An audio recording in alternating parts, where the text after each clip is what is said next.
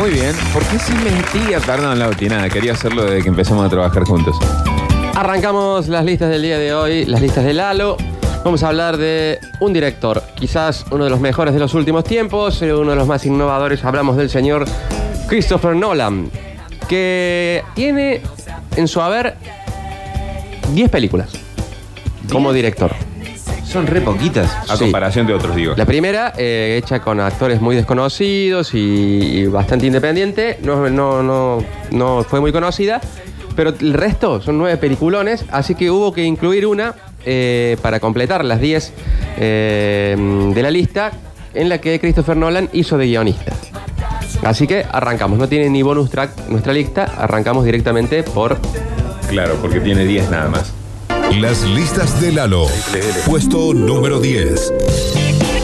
Bueno, en el puesto 10 está la película dirigida por Zack Snyder, en donde los guionistas fueron David Goyer y Christopher Nolan. Se trata de Superman, o El Hombre de Acero del año 2013, eh, protagonizada por Henry Cavill, eh, Amy Adams, Diane Lane, Michael Shannon, Kevin Costner, Russell Crowe, entre otros.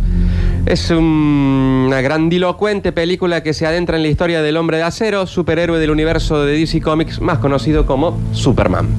Eh, si bien en el film brillan los efectos visuales y en las escenas de acción eh, carece de todo dramatismo, de suspenso y sobre todo eh, naufraga en la dirección plana y sin matices del señor eh, Zack Snyder, se puede apreciar algo de la mano de Christopher Nolan en el guion que intenta plantear algunos dilemas interesantes, pero que no son bien resueltos por el director al llevarlos a la gran pantalla.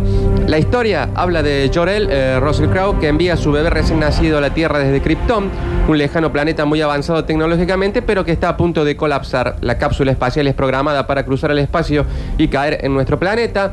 Eh, ya viviendo entre humanos, el pequeño es educado en una granja por Marta y Jonathan Kent, eh, quienes velan por la seguridad del pequeño Clark que comienza a descubrir sus poderes. Una vez mayor, como Clark Kent decide usar esos poderes eh, que le exigen una gran responsabilidad, no solo para proteger a las personas que él ama, sino también para representar una esperanza para el mundo. Es increíble la relación que se arma entre Marta y, y Clark Kent con muchísimo amor y mucha dedicación. Marta es la número uno.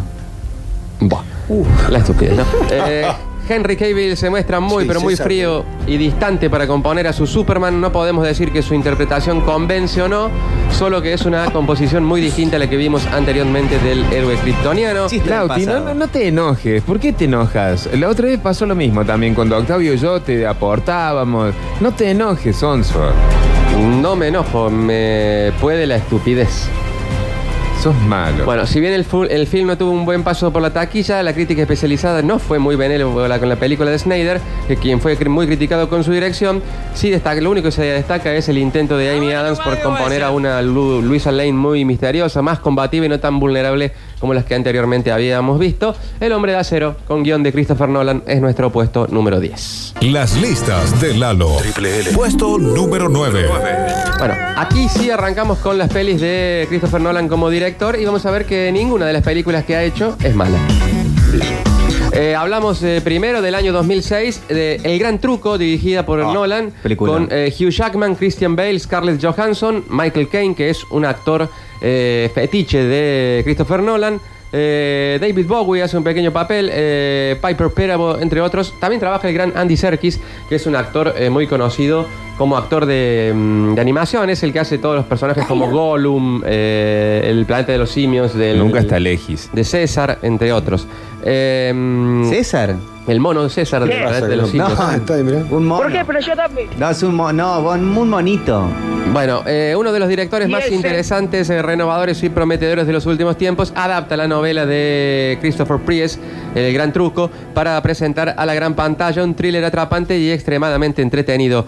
Eh, Christopher Nolan realiza un thriller poco convencional donde propone un film visualmente deslumbrante, pero con un guion asombrosamente inteligente que mantiene a la audiencia eh, reflexionando hasta el final mismo de la película. Muy buena. La historia, en el Londres de finales del siglo XIX conviven dos jóvenes ilusionistas muy aclamados que se proponen alcanzar la fama y despojar del éxito a su rival. Uno es Robert Angier, interpretado por Hugh Jackman, un consumado artista, mientras que el otro, Alfred Borden, interpretado por Christian Bale, es más tosco, pero más impulsivo y con un genio más creativo, pero carece del carisma necesario para ejecutar en público sus eh, mágicas ideas. En un principio ambos son compañeros que se admiran, sin embargo, cuando el mejor truco ideado por ambos fracasa, se convierten en enemigos irreconciliables y cada uno de ellos intentará superar al otro. eh, con el paso del tiempo también fraguando una feroz competición que no tiene límites. El film se sostiene en la soberbia dirección de Christopher Nolan y en un elenco de primerísimas figuras de Hollywood que brillan cada uno en un rol dentro de la intrigante historia. La prensa especializada la recibió con muy buenas críticas, la puso por encima del Ilusionista, otra película de aquel año de características bastante similares. Eh, dos nominaciones al Oscar, a la mejor dirección de arte y a la mejor fotografía, algo recurrente en las películas de Christopher Nolan. Eh, el gran truco, puesto número 9 para las películas del director Christopher Nolan. Las listas de Lalo. Puesto número 8. Nos vamos al año 2002, primeros pasos de Christopher Nolan en la dirección y quizás su película más rara porque aquí no recurre a ninguno de sus actores fetiches y, y es una historia que podría bien ser de cualquier otro director. Año 2002, la película fue Insomnia, dirigida por Christopher Nolan, protagonizada por eh, Robin Williams, Hilary Swank y Al Pacino. Oh, la que está en, eh, que es todo blanco. Exactamente. ¿Qué película? Después de sorprender al mundo con Memento, el director Christopher Nolan presentó la tercera de su filmografía. Se trataba de un inquietante thriller que eh, reconfirmaba su talento y lo posicionaba como uno de los realizadores más interesantes de la actualidad. En esta ocasión, eh, el director decide hacer una remake de una película noruega, eh, también llamada Insomnia, protagonizada por Stellan Skarsgård en 1997. Stellan Skarsgård es el eh, actor que eh, es el ayudante de eh, Natalie Portman en Thor, el científico que Ah, claro. trabaja en varias películas de los Vengadores y el padre de el payaso de It, entre otros. Eh, sin ser tan espectacular como su film anterior, Insomnia es una historia brillantemente narrada mediante la creación de una tensa atmósfera que por momentos se torna insoportable, como decía Víctor, todo, todo blanco, todo muy claro, con mucha luz. El título de la misma hace referencia a la falta de sueño que, parece, que padece el protagonista. Acá en la Argentina se llamó Noches Blancas. Noches Blancas, Bien. exactamente. Debido a las interminables horas de luz que hay en el pueblo no, y por los fantasmas del pasado que lo acechan, el detective sufre de insomnio. Un veterano detective de Los Ángeles llamado Will Dormer, interpretado por Al Pacino, es enviado junto a su compañero a un pequeño pueblo de Alaska para investigar el brutal asesinato de una chica de 17 años. Ambos policías también están siendo cuestionados por su actuación en la investigación de un oscuro caso. Al llegar a Alaska, el detective está a punto de atrapar al asesino de la joven, cuando por causa de la niebla confunde a su compañero con el criminal y lo mata por error.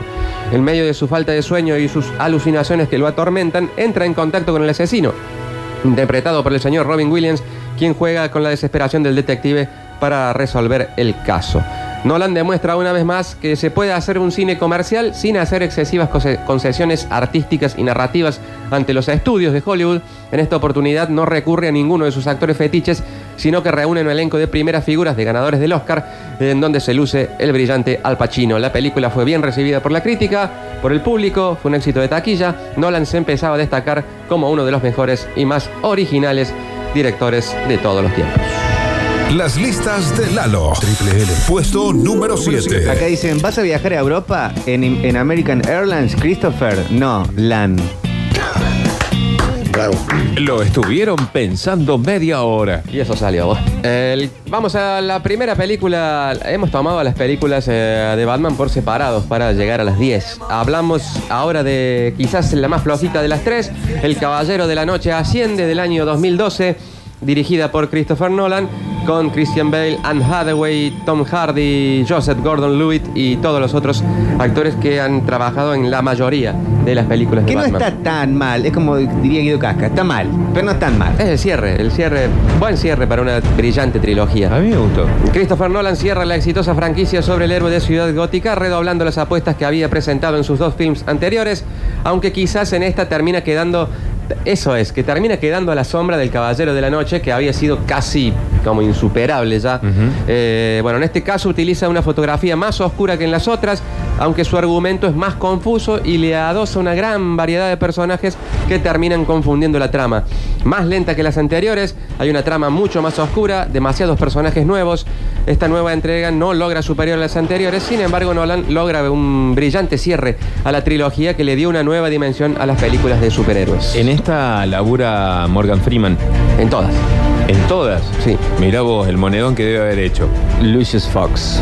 Ocho años después de la desaparición de Batman, que pasó a ser un fugitivo de la justicia tras la muerte del fiscal de distrito Harvey Dent, eh, que él mismo asumió, eh, la mentira por un tiempo funcionó, ya que la actividad criminal bajó gracias a la dura ley Dent. Eh, pero todo cambia con la llegada de una astuta ladrona que se hace llamar Gatúbela, que pretende llevar a cabo un misterioso plan. Sin embargo, mucho más peligrosa es la aparición de otro villano llamado Bane, un terrorista enmascarado cuyos despiadados actos obligan a Bruce Wayne a volver a ponerse el traje de Batman. Al igual que el resto de la trilogía, la última entrega fue un tremendo éxito de taquilla, tuvo gran repercusión entre la crítica, eh, según el American Film Institute, estuvo entre las 10 mejores películas de aquel año. 1.085 millones de dólares recaudó el Caballero de la Noche Asciende del año 2012. Christopher, la tercera de Batman fue la más flojita. Mira, no te la afirmo, pero no la niego tampoco. Él es Nardo y está en vivo. Ah, Las de Lalo. Puesto número 6. Salió una nueva película de Christopher. ¿No la han visto? Bueno, Bueno, el Dios chiste- santo. Podría variar el chiste, ¿no? La TAM pifiando, ahora es la TAM, Nolan. Ah, muy bien, muy atento. A mí me gustó más ah, tu último truco, la de Dire Straits. Bah, vaya a mojarse la cara y vuelva. Bueno, Nos vamos al año 2008. eh, hablamos ahora de la primera película de Batman. eh, Batman Inicia. eh, con Christian Bale, Liam Neeson, Michael Caine, Cillian Murphy y Morgan Freeman. Katy Holmes interpretó a la noviecita de Bruce Wayne. Cillian Murphy, primera. el de los Peaky Blinders. Exactamente. Eh, uno de los mejores directores de la actualidad revitaliza una franquicia que había estado bastante bastardeada, sobre todo después que le agarró Michael Schumacher, eh, para convertirla en. Joel Schumacher, perdón. Claro. No, pues si la hubiera agarrado Michael lo hubiera chocado. Eh, bastante bastardeada para convertirla en una de las mejores películas de superhéroes que jamás se hayan visto en la gran pantalla. fuerte la audiencia. Está postrado. Una innovadora historia que equilibra los elementos más oscuros de la trama eh, de los cómics con aspectos más ligeros y convencionales del cómic. En esta oportunidad Nolan nos presenta cómo se va formando Batman, eh, todo, de dónde salen todos los, los truquitos, lo- los, elementos que utiliza y todo eso. Mi abuelo le decía a este tipo de películas un reboot de la franquicia. Exactamente. Em, trilogía, decíamos, eh, que se centra en los aspectos más oscuros del superhéroe del cómic.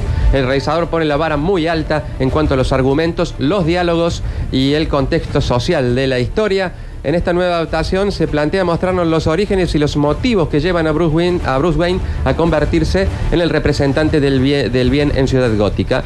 Eh, Wayne vive obsesionado con el recuerdo de sus padres, quienes fueron asesinados durante su niñez. Atormentado por el dolor, se exilia de Ciudad Gótica y se dedica a recorrer el mundo metiéndose en muchos problemas. Hasta que se encuentra a un misterioso personaje, interpretado por Liam Neeson, quien lo adiestra en todas las disciplinas físicas y mentales que le van a servir después para combatir al mal. Bueno, no contamos más la historia, ya es bastante conocida. La primera hora de la película es magnífica, con un director que le sabe aportar una iconografía distinta al personaje del murciélago, eh, mucho más frío, más terrenal, Más real. más oscuro, menos estético. Nolan dota a su Batman de un lado más humano y dramático para mostrar todo el trasfondo que lo lleva a convertirse en un justiciero que pelea contra las fuerzas oscuras que amenazan la ciudad. Rápidamente se convirtió la película en un éxito de taquilla. Con esto el director eh, revitalizaba la franquicia bastante oxidada, le abría las puertas a sus próximas películas eh, y a otros films del género del cómic que veían cómo el público renovaba el interés en este tipo de historias. Hablamos de Batman Inicia del año 2008 que pone una pausa en nuestra En esta labura también Morgan Freeman. En esta también labura Gracias. Lo que pasa, Lauti, que capaz que la mejor, mejor película de Christopher no la han estrenado todavía. Bueno, Bueno, lo gracias. dejamos a Nardo que vaya un rato a descansar. Las listas de Lalo. Puesto número 5.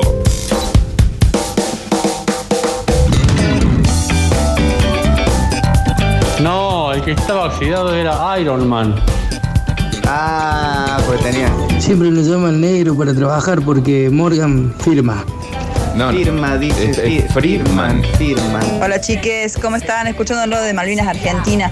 ¿Ustedes saben que dicen que si no hay sal en la casa, eh, trae mala suerte?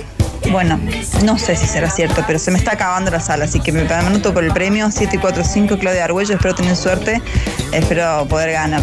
La verdad que recién vengo del centro, es un caos chicos, todo por la llegada del gato. bueno, está bien, Clau. Arrancamos el puesto número 5, año 2014. El director Christopher Nolan hace la película Interstellar, eh, con protagónico de Matthew McConaughey, Anne Hathaway y Jessica Chastain, entre otros. También está el señor Matt Damon y, como siempre, Michael Caine. Eh, en su afán de seguir sorprendiendo al mundo del cine, Christopher Nolan tiene quizás su primer tropiezo artístico, podríamos decirle de alguna forma. A mí es la película que mm, menos me gustó de, todas las de él. Eh, eh, ya que a pesar de todo su film fue un tremendo éxito de taquilla a nivel mundial, con esta película transita la delgada línea entre los géneros de acción, suspenso y ciencia ficción. El director propone un montón de situaciones narrativas. ¿Estamos en la- para hacer la misma pregunta o no? Vos estás por hablar mal de No, no hablar mal, pero digamos, ¿en serio no te gustó esta película, Lauti? No mucho. tropiezo. No me gustó Pero mucho. tiene una, eh, tiene una profundidad, digamos, la película que no tiene ninguna otra, digamos. Puede ser. Yo, yo creo que te lo había planteado en alguna otra lista. Nos paramos de mano, ¿eh? No te escuché. Como no te escuché ahora. El director, a pesar de todo, el film fue, decíamos, un tremendo éxito de taquilla. Con Es esta raro. película Es, transita. es raro, es raro. Un tipo que sabe tanto de cine es raro, ¿no? Eh, con esta película transita la delgada línea entre los géneros de la acción, la sus- el suspenso, la ciencia ficción. Propone un montón de situaciones narrativas que a la larga terminan mal resueltas y se pierden en la grandilocuencia, la opulencia, los efectos visuales y los confusos giros argumentales de su guion. Eh, la historia, la vida en la Tierra está llegando a su fin. Por ello, un grupo de exploradores dirigidos por el piloto Cooper, Matthew McConaughey y la científica Amelia emprenden una misión que puede ser la más importante de la historia de la humanidad. Para ello deben viajar más allá de nuestra gale- de la galaxia a través de un agujero de gusano para descubrir algún planeta habitable que pueda garantizar el futuro de la raza humana. ¿No lloraste al menos tres veces mirando esta película? Nunca. Eh, sí, es, es raro. Esta trama apocalíptica del director abusa de los eh, largos diálogos, las subtrama- eh, subtramas que poco le aportan a la historia y situaciones demasiado confusas que no terminan nunca de resolverse a, pesar de contar con un elenco coral. La mayoría de las actuaciones no terminan de convencer. La película recibió algunas eh, críticas variables por parte de la prensa especializada. El- elogiaron la precisión científica y la temática de la ficción, pero eh, estuvieron en contra de lo confuso de la trama. Además de esto, el film fue un tremendo éxito de taquilla a nivel mundial.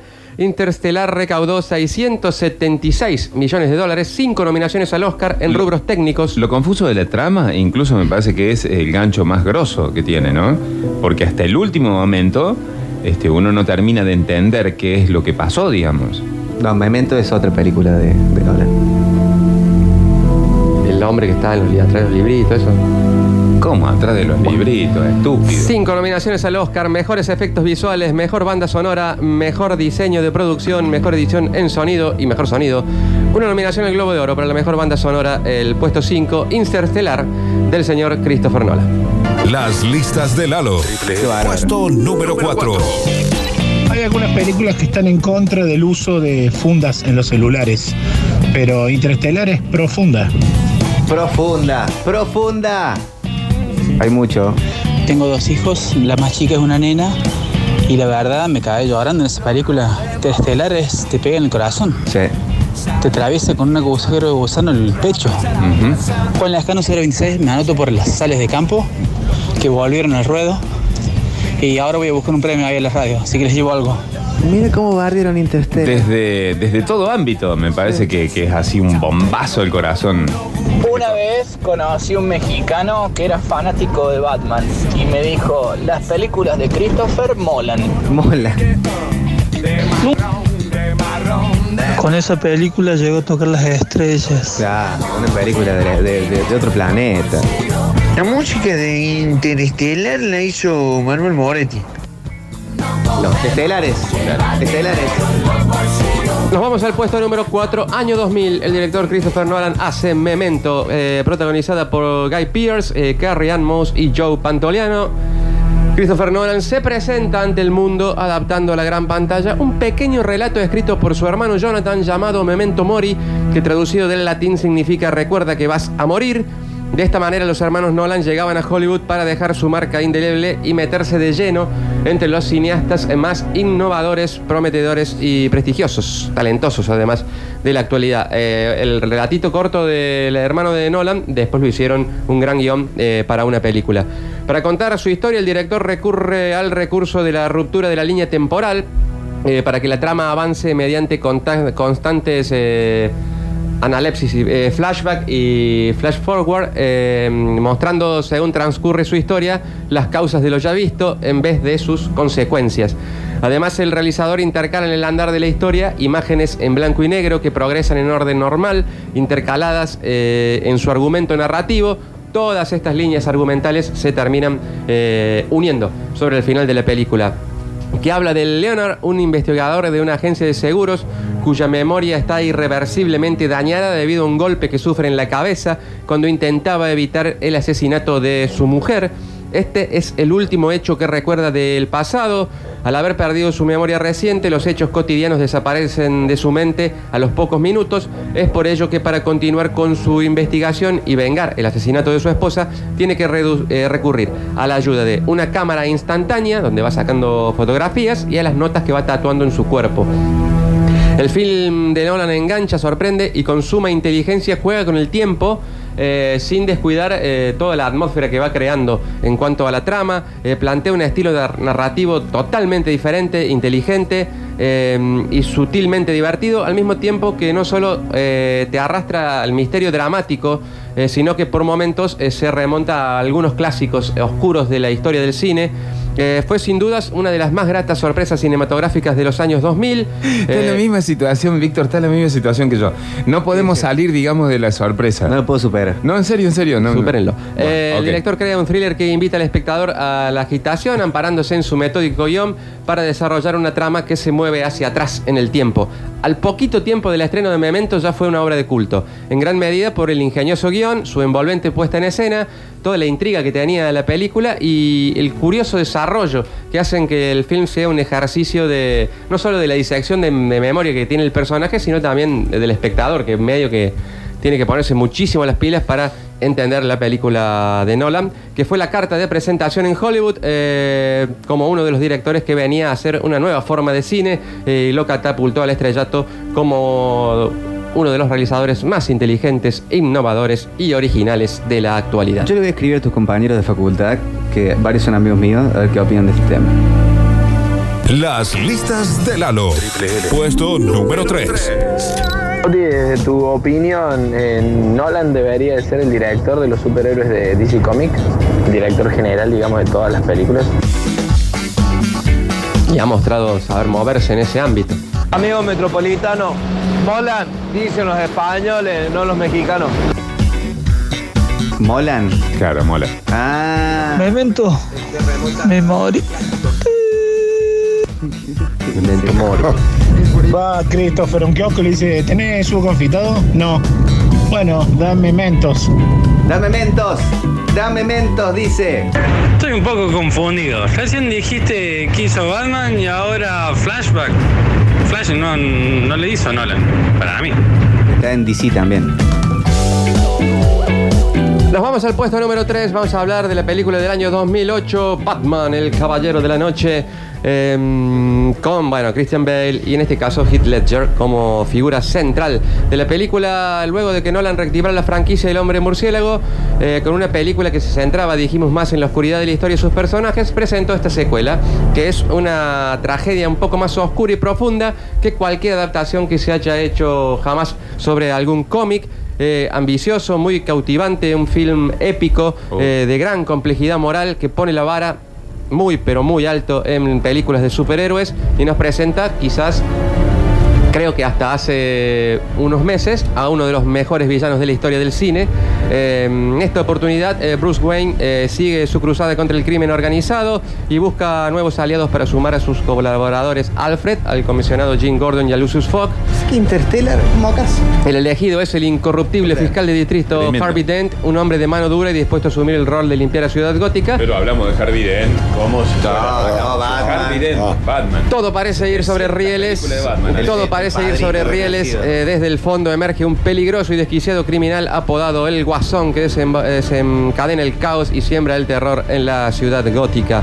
La monumental, poderosa, hipnótica interpretación de Heath Ledger del Guasón y la primera hora de la película la ponen a la altura de las mejores superproducciones de la historia del cine. ¿Sabes qué no me gusta de las películas de Nolan de Batman?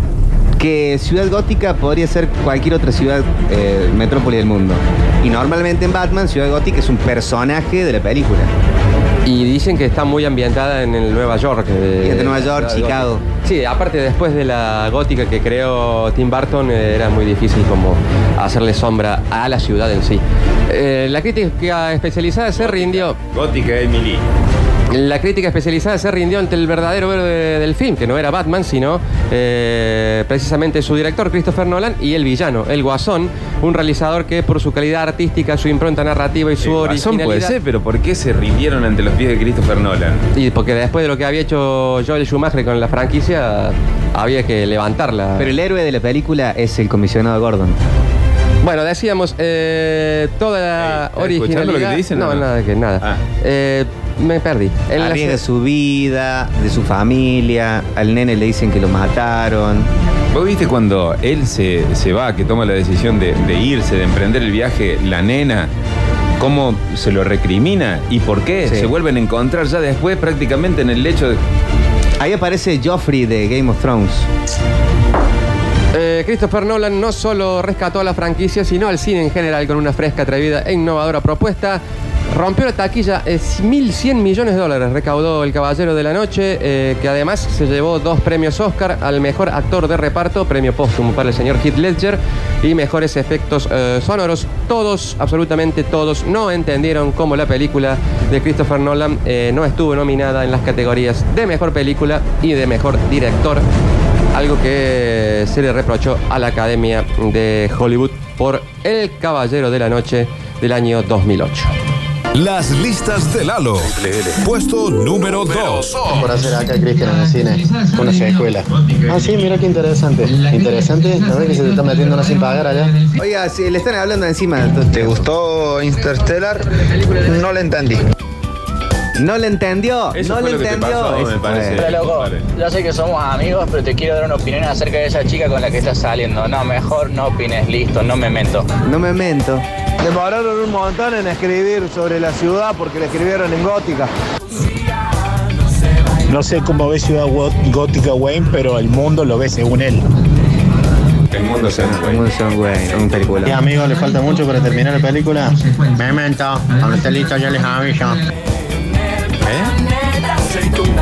Nos vamos al año 2017, puesto número 2 para Dunkirk eh, del año 2017, dirigida por Christopher Nolan, eh, con un elenco de actores eh, británicos no muy conocidos, entre los que se destacaban el señor Mark Rylance, eh, Kenneth Branagh y Tom Hardy, y Cillian Murphy, que trabaja habitualmente en las películas eh, de Nolan, eh, que realiza un film sobre hechos reales basado en la Operación Dínamo, una acción militar llevada a cabo por el Reino Unido con el fin de evacuar a 40.000 soldados que habían quedado eh, atrapados en las playas de Dunkirk, eh, que había sido invadido por la Alemania nazi en el marco de la Segunda Guerra Mundial. Lejos de la grandilocuencia de películas anteriores, en esta ocasión Nolan presenta un relato bastante minimalista que atrapa por su estudio de la angustia ante el vacío, ¿Este ante la guerra. Dos. O sea que una película replicada de la que hicieron 700 millones de veces antes está en el puesto número 2. Interstellar está en el puesto número 5 y a vos no te gustó. Esta no la hicieron nunca. Ah, nunca la hicieron, claro. Eh, de tiros. Claro. Digamos, eh, no, sobre la guerra. Eh. Nolan refleja la angustia ante el vacío, ante la guerra, la supervivencia en un conflicto bélico, una verdadera obra maestra del cine de nuestro tiempo. La historia corre el año 1940 en plena Segunda Guerra Mundial en las playas de Dunkirk. Eh, cientos de miles de soldados de tropas británicas y francesas se encuentran rodeados. Por un lado, por el avance del ejército alemán que ha invadido Francia y por el otro, atrapados por el mar. Eh, las tropas se enfrentan a una situación angustiosa que empeora a medida que el enemigo se acerca. Más o menos la misma historia de la caída del halcón negro, pero eh, en otra época. Fueron dos hechos reales que nada tenían uno que ver con el otro. Eh, para escribir el guion, Nolan lo hizo desde tres perspectivas distintas, los hechos que sucedieron en tierra, en mar y en aire, con muy poco diálogo. El realizador busca crear tensión narrativa por medio de los detalles crudos de la batalla. Las narrativas de Dunkirk son espléndidas, son cine en estado puro, el film es una experiencia intensa, eh, una historia muy simple relatada con un alarde técnico asombroso. Tiene mucho eh, efecto, pero lo más importante de eso es que no se nota. Eh, los efectos visuales en, en, Dark- en Dunkirk. Sí, el sonido de la Sí, película es como para otro apartado. El film de Nolan, re- eh, de Nolan recibió aclamación universal por parte de la crítica cinematográfica, destacando la fotografía, la ambientación, la dirección, las interpretaciones y, como siempre, la banda sonora compuesta por su habitual colaborador, el maestro Hans eh, Zimmer. Apartado tendrías que haber quedado vos de la carrera.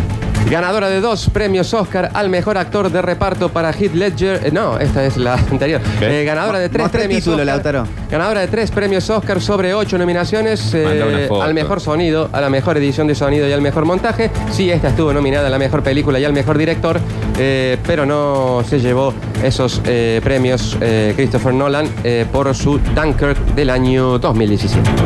Las listas de Lalo. Puesto número uno. Interstellar. No me gusta. Era un chiste y lo puse en el 1. Y amigo, le falta mucho para terminar la película. Memento, cuando esté listo ya les aviso. ¿Por qué lo, lo hizo dos veces? El caballero de la noche es esquizofrénico. Tiene dos caras. Bien, eh. Lautaro, si una precuela es una película de lo que pasó antes, una secuela es una película de lo que pasó después, una escuela es la película misma. Precuela vendría a ser como el jardín de infantes. Sí. Está bien el, el análisis. Altaro, ¿qué te hace que sabes cine? ¿Cuánto, ¿Cuántos Oscars ganaste, payaso? No en el sueldo. ¿Y usted? Eh, Ya, después mando por favor, no le estoy puestas. Sí, cómprese otra. Nos vamos al año 2010 para hablar de El Origen, película del señor Christopher Nolan, Inception, película. más precisamente, eh, protagonizada por Leonardo DiCaprio, Ellen Page, eh, Ken Watanabe, eh, Tom Hardy, Marion Cotillard, Cillian Murphy, Joseph Gordon-Levitt y todos los actores fetiches están en esta película, Michael Caine también. Obra cumbre de Christopher Nolan en su máxima expresión, realiza una película de lo más original que se ha visto en los últimos tiempos, muy arriesgada, muy osada, con una trama algo compleja que lleva al espectador a tener que estar todo el tiempo casi hipnotizado eh, frente a la pantalla, lo mejor del cine fantástico y del suspenso. Nolan hace un despliegue de toda su impronta narrativa con una historia brillante, muy ambiciosa, muy apasionante, creando una de las mayores obras del cine fantástico contemporáneo. La premisa de la película es tan potente como, origina- como original, la trama te sacude, descoloca y de ratos te hipnotiza, aunque en el clímax quizás se vuelve algo reiterativa y por momentos bastante agotadora. Eh, la película habla de Don Cobb, un ladrón prófugo de la justicia estadounidense que se especializa en infiltrarse en los sueños para robar ideas mientras sus víctimas eh, duermen. Eh, bueno, después es contratado por un magnate japonés que le pide hacer lo contrario, inse- insertar una idea en el subconsciente de una persona en lugar de robarla, algo que se cree imposible, pero que él le dice que ya lo ha hecho, o sea, una Inception.